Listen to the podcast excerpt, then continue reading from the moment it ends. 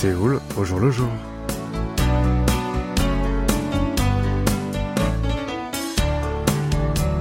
Bonjour à tous et à toutes et merci de nous rejoindre pour cette nouvelle édition de votre magazine de société Séoul au jour le jour.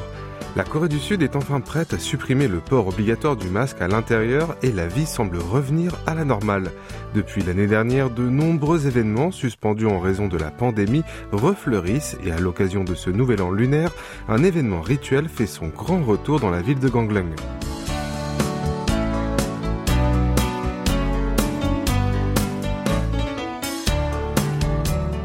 Le 23 dernier, le lendemain du jour de l'an lunaire, la fête traditionnelle appelée Do-Bélier, qui dure depuis 450 ans, a repris après trois ans à Gangneung, dans la province de Gangwon. Les villageois vêtus de costumes traditionnels coréens, comme le Dulu Magi, noir, ou le Dopo, robe masculine, se prosternent conjointement devant le chef et les anciens du village. Cette tradition se transmet depuis que les habitants ont organisé une réunion de village en 1571 au milieu de la dynastie de Choson. Ils ont ainsi euh, conservé la coutume de longue date d'échanger de bons vœux en partageant divers aliments de fête ainsi que du makgeolli, alcool de riz coréen. Ce festival sert à honorer les aînés et à maintenir l'harmonie au sein de la communauté villageoise. Comme il s'agit d'une vieille tradition du Nouvel An, elle a connu toutes sortes d'histoires au cours des dernières années. Lorsque la fièvre afteuse s'est propagée à travers tout le pays en 2011, le rituel a été brusquement annulé par un risque de contamination des fermes d'élevage locales. Cependant, lors des Jeux olympiques d'hiver de 2018, la cérémonie rituelle s'est déroulée à l'université de Gangneung à grande échelle pour présenter au monde la culture de la piété filiale de la ville au bord de la mer de l'Est. Le responsable chargé de, l'organisation de Dobellier a déclaré, en consultation avec les anciens du village et les universitaires, nous promouvons un plan visant à inscrire notre belle coutume sur la liste du patrimoine culturel immatériel.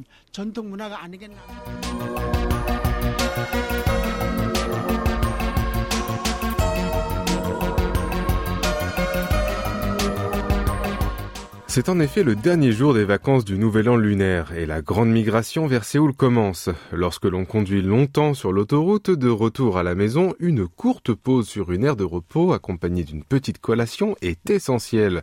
Contrairement à la plupart des pays, les aires de repos des autoroutes du pays du matin clair évoluent sans cesse et sont en train de se transformer en espaces uniques basés sur les caractéristiques locales. Parmi les lieux de repos régionaux, celui d'Andong vers Busan est très fréquent fréquenté par les Sud-Coréens en raison de ses spécialités. Et c'est la formule macro grillée et assaisonnée qui caracole en tête des ventes. Depuis 2015, la Société des autoroutes coréennes EX sélectionne chaque année des EX nourriture. Ce terme signifie l'aliment représentatif des aires de repos certifiées par EX en termes de goût, de prix, de qualité et de volume de vente. L'année dernière, trois d'entre elles ont été incluses. Les aires de repos de Chilgok, de Dongmyong et de Wachon. La première située sur la ligne de Gyeongbu en direction de Séoul est populaire pour son gukpap, une soupe avec du riz. Dans la zone de service de Dongmyong sur la ligne Junghang vers l'extrême nord du territoire, une formule végane et saine est disponible. Elle se compose de bulgogi, fait de viande végétale et d'un ragoût de pâte de soja. Et la dernière, sur la ligne Daegu Pohang, le Dechu Bibimbap ouvre l'appétit des passagers. La pâte de piment rouge, gochujang, est faite avec le célèbre jujube régional qui a un goût et un arôme profond. L'évolution des autoroutes n'a pas de limite. La zone de service d'Andong fait aussi la promotion de l'artisanat traditionnel par le biais du centre d'expérience culturelle sur place. Des objets artisanaux artisanaux à acheter, tels que ce ménager et des souvenirs sont aussi proposés. Alors que la propagation des voitures électriques s'est étendue, les aires de repos y réagissent également. Par exemple, des bornes de recharge sont installées dans les 31 lieux, sauf dans un situé dans une région méridionale. L'UX prévoit de développer en permanence des nourritures régionales et d'accroître la satisfaction de la clientèle en se concentrant davantage sur l'expansion des commodités et des infrastructures sur les aires de repos.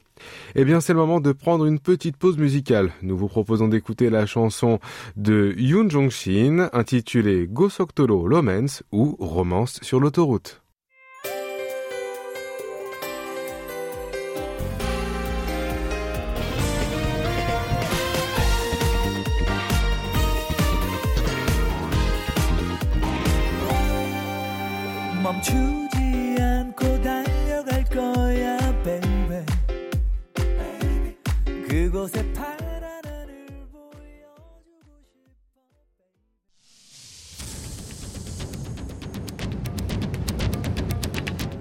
Vous avez aimé, vous avez détesté, vous avez adoré. Faites-nous part de vos réactions en nous écrivant à french.kbs.co.kr.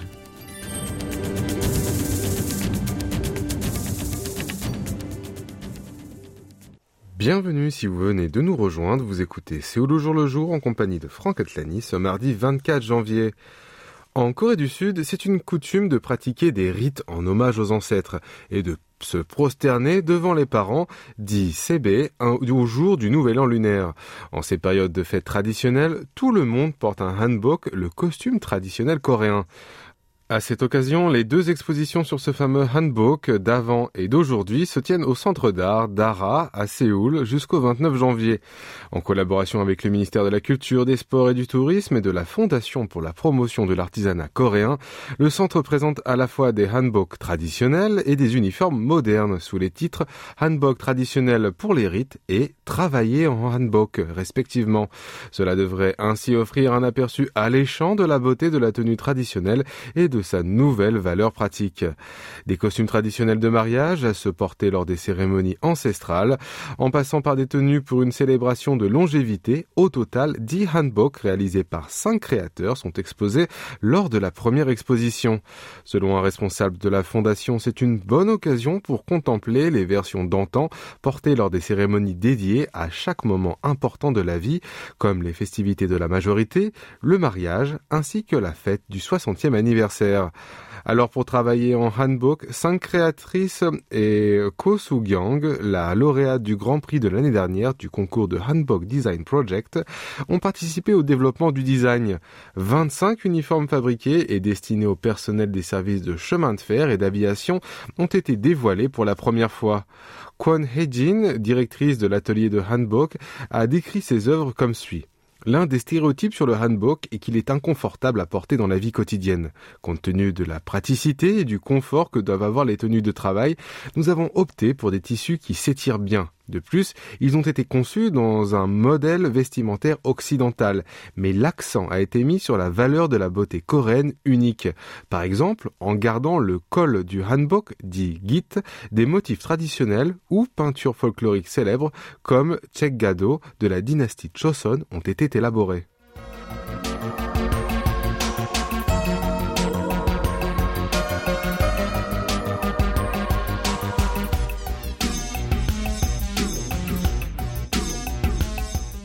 Même en plein milieu des fêtes, les livreurs, les Pères Noël de la société moderne, ne peuvent pas souvent en profiter à force d'offrir de la joie aux autres. Cependant, un complexe d'appartements à Sejong, ville située au centre de la Corée du Sud, a récemment annoncé qu'il facturerait les livreurs pour utiliser l'ascenseur, ce qui a provoqué un tollé. À l'issue d'une réunion des résidents d'un complexe immobilier, les participants se sont mis d'accord sur une mesure. Dès le mois prochain, les livreurs doivent obtenir une carte clé pour accéder à l'entrée commune et cotiser des frais mensuels pour l'utilisation de l'ascenseur à leur charge. Cela fait donc une caution de 100 000 won et des frais de 10 000 won, à savoir 75 euros et 7,5 euros respectivement. La décision de faire payer l'utilisation de l'ascenseur était surtout due aux plaintes de certains locataires. Selon eux, c'est encombrant d'attendre l'ascenseur qui s'arrête à chaque étage à cause des livraisons. Selon le décret réglementaire sur la gestion des logements collectif, il est en effet stipulé que les résidents décident de l'application des redevances d'usage des installations ou équipements. Conformément à l'usage, l'établissement en question a mis en place une telle mesure destinée aux non-résidents qui le fréquentent. Cette initiative n'a pas plu à tout le monde. Beaucoup d'internautes sont en colère. Ces travailleurs livrent des colis jusqu'à leur domicile, mais ils essaient de leur imposer des cotisations. C'est totalement injuste. C'est tellement absurde comme idée. D'autres proposent des idées pour les livreurs déposer les cartons dans l'embrasure de la porte d'ascenseur pour que les clients viennent les ramasser eux-mêmes. Et après l'annonce de la mesure, même le bureau de gestion de l'appartement a été bombardé d'objections, d'autres résidents voulant la retirer. Pour apaiser la controverse sur l'abus d'un certain pouvoir, les locataires en question ont actuellement annulé la prise de mesure d'imposition des frais d'ascenseur en s'excusant. Eh bien voilà, c'est encore l'heure de faire une petite pause musicale. Nous vous proposons d'écouter la chanson de Lee Sang en featuring avec Baek Ji Young. Voici Sang ou Souvenir.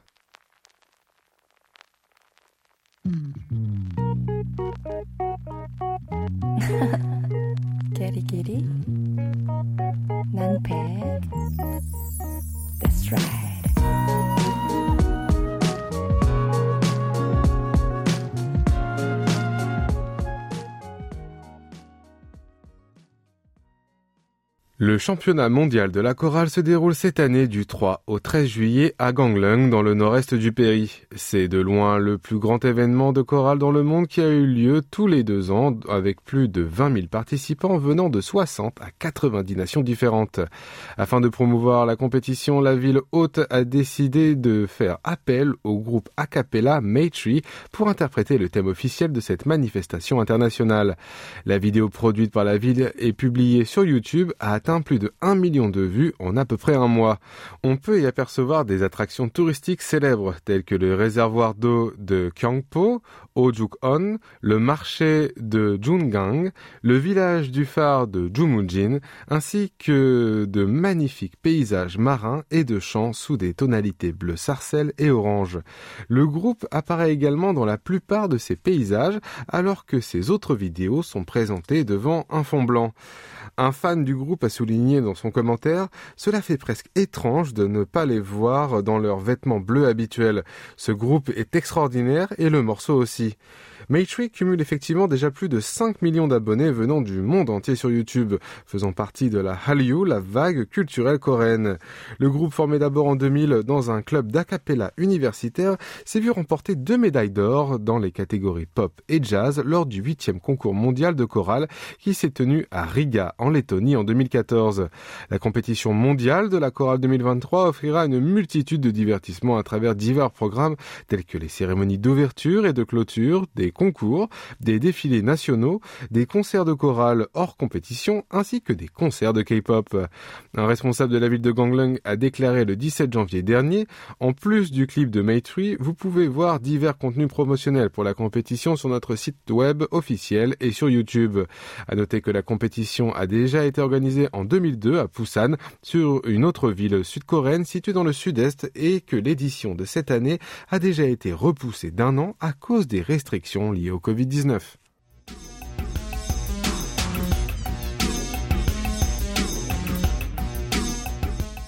C'est le takbokumtang et non pas le kimchi qui représente la Corée dans les plats épicés selon le média américain CNN Travel.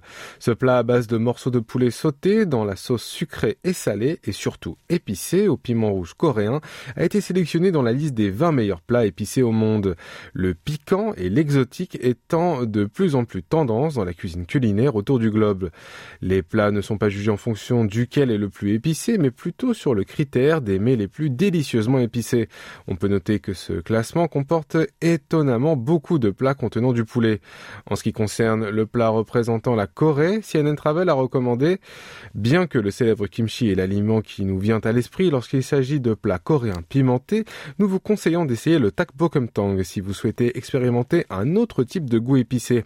Le média explique aussi que le tang est épicé à l'aide d'un mélange de poudre de piment rouge et de pâte de piment rouge, suivi d'une sauce à base de sauce soja, d'ail et de gingembre, le tout cuisiné avec des carottes, des oignons et des pommes de terre émincées. CNN Travel a mentionné l'échelle de Scoville, affirmant que le niveau de piquant de ces plats varie en fonction du type de piment utilisé. L'échelle de Scoville est une valeur numérique qui indique le degré de piquant en fonction de la concentration capsaïcine, un composant du piment rouge qui donne ce goût épicé. À titre de référence, le piment de Changyang, l'un des piments les plus célèbres de Corée réputé pour être très piquant, est de 4000 à 12 000 unités de Scoville. Les Shinramyeon du groupe Nongshim sont à 2059 unités. Le Carolina Reaper, piment le plus fort du monde quant à lui, a un taux de 2,2 millions d'unités de Scoville. Le piment habanero du Mexique se situe entre 100 000 et 350 000 unités de Scoville. Et avant de retrouver Elodie Stanislas pour carte postale, nous vous proposons d'écouter un morceau qui colle parfaitement au thème. Voici Palgan Mat ou Saveur Rouge interprété par Red Velvet.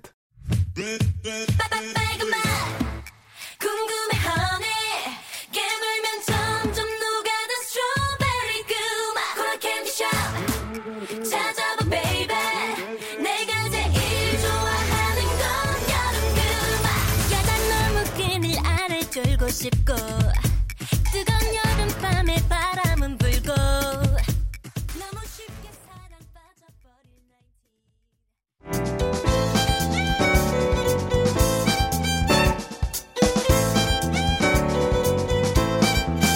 Carte postale.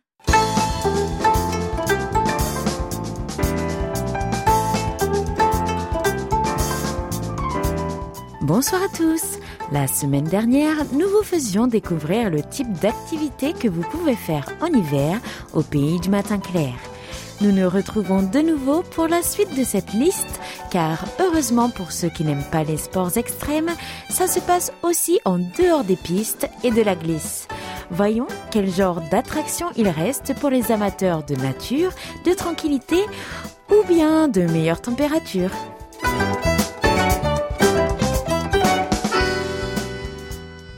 Pour remédier à cela, la solution est simple, c'est de chercher l'été en plein hiver.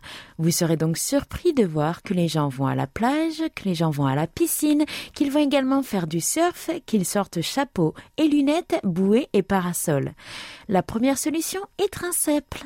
Il s'agit tout simplement de voyager et de voyager loin. Car à proximité de la Corée du Sud se trouvent des destinations où le soleil est toujours au rendez-vous, à compter Taïwan, Macao, le Vietnam, la Thaïlande ou encore les Philippines. À cette période de l'année, il suffit simplement d'éviter les grandes fêtes pour pouvoir trouver des billets à prix abordable. Ah, comme les vacances de Solal s'achèvent aujourd'hui, hmm, pourquoi pas en profiter?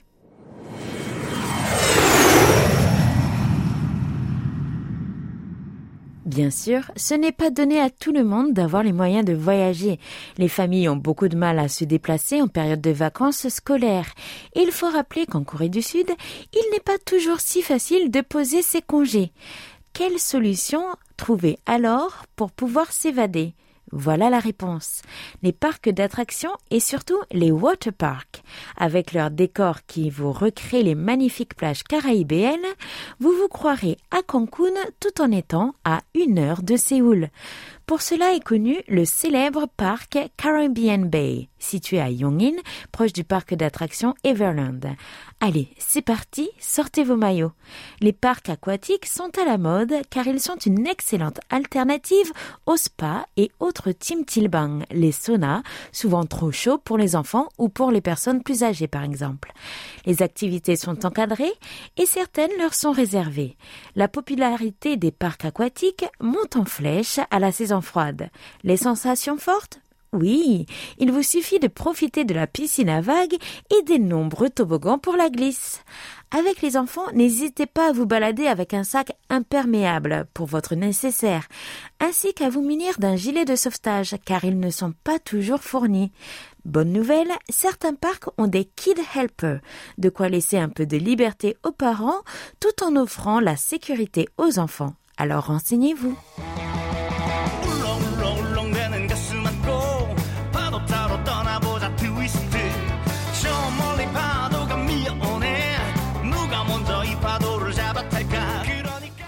Ce système de piscine chauffée et de piscine à vagues attire d'ailleurs un autre type de clientèle. Pour plus d'intimité, certains préfèrent louer des pensions avec piscine à l'intérieur ou alors profiter d'une journée à l'hôtel. Mais d'autres spécialistes montrent le bout de leur nez. Qui? Les surfeurs et les plongeurs. Ces installations en intérieur offrent des cours et des formations de surf, de plongée en apnée ou de plongée sous-marine. De quoi permettre aux amateurs de se préparer avant l'été tout en profitant de leurs activités préférées. Pour le surf, ce sont des centres avec des vagues artificielles où enfants comme parents peuvent apprendre à tenir debout sur une planche. Pour la plongée, des piscines d'une vingtaine de mètres de profondeur offrent des cours collectifs comme privés pour s'initier ou pour pratiquer. Bon, je vous avoue que je n'ai pas essayé parce qu'à part ma baignoire, les carrés remplis d'eau sans ciel ouvert, ce n'est pas vraiment ma tasse de thé.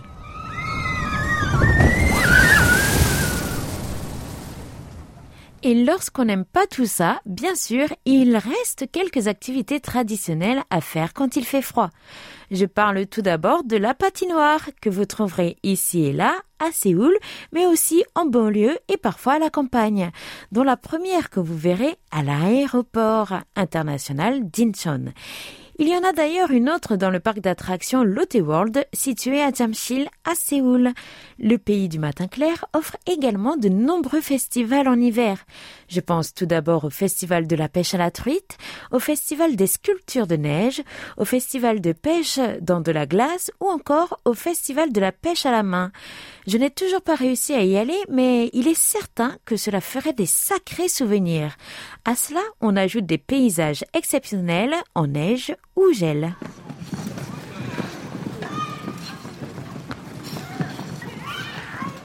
Nous avions commencé avec une balade au Mont Hala de Jeju la semaine dernière. Nous terminons avec une petite visite de la ville de Pointe et cette célèbre cascade gelée. À Chongsong, dans la province de Gyeongsang du Nord, se trouve la vallée de Chongsong Olumgol. C'est un paysage digne de la reine des glaces de Narnia qui s'offre à vous toute une cascade gelée qui attire les visiteurs en hiver et à sa fonte en été car elle offre une eau fraîche de grande qualité. Voilà de quoi prendre des photos instagrammables et si vous en avez le courage, participez au festival d'escalade de ce mur de glace. Moi, je passe. Pour moi, la glace, c'est fraise, vanille ou bingsu et puis c'est en été surtout.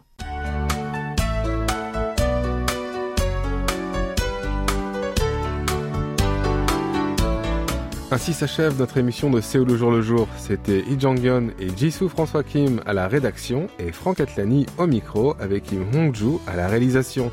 Merci de nous avoir suivis et nous vous souhaitons une très bonne soirée.